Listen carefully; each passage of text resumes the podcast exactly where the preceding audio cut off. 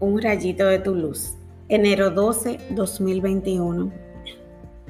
Su fama se extendió enseguida por todas partes, alcanzando la comarca entera de Galilea. Marcos 1, del 21 al 28. Jesús es la buena noticia. ¿Qué mejor tema de conversación que él?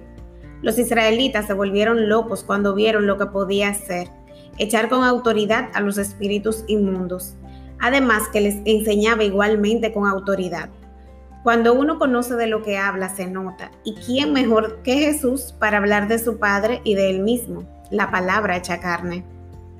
El boca a boca de ese tiempo fue más rápido que el Internet de hoy, pues dice que enseguida se extendió su fama por toda la comarca.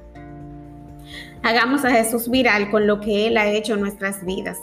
En vez de comentar problemas, hablemos de las bendiciones que tenemos gracias a Él.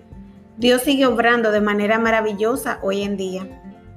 Una amiga me habló el otro día para decirme que iban a donar juguetes a una monja que tiene una comunidad bien pobre y le pregunté si le podía dar una ropa que tenía de mi hija.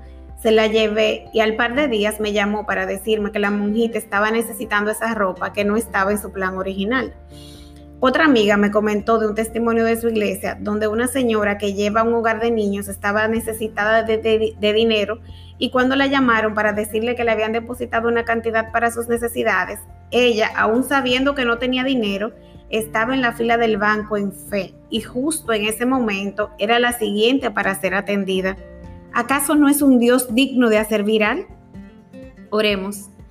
Señor, cuán grande es tu amor Qué admirables son tus obras en toda la tierra. Yo quiero contarlas, pero no son más que las estrellas del cielo y la arena del mar. Me comprometo a hablar de lo que has hecho para que todos sepan que tú estás vivo y que eres el mismo de ayer, de hoy y de siempre. Jesús, en ti confío. Te alabo y te bendigo porque eres mi Dios y mi todo. Amén.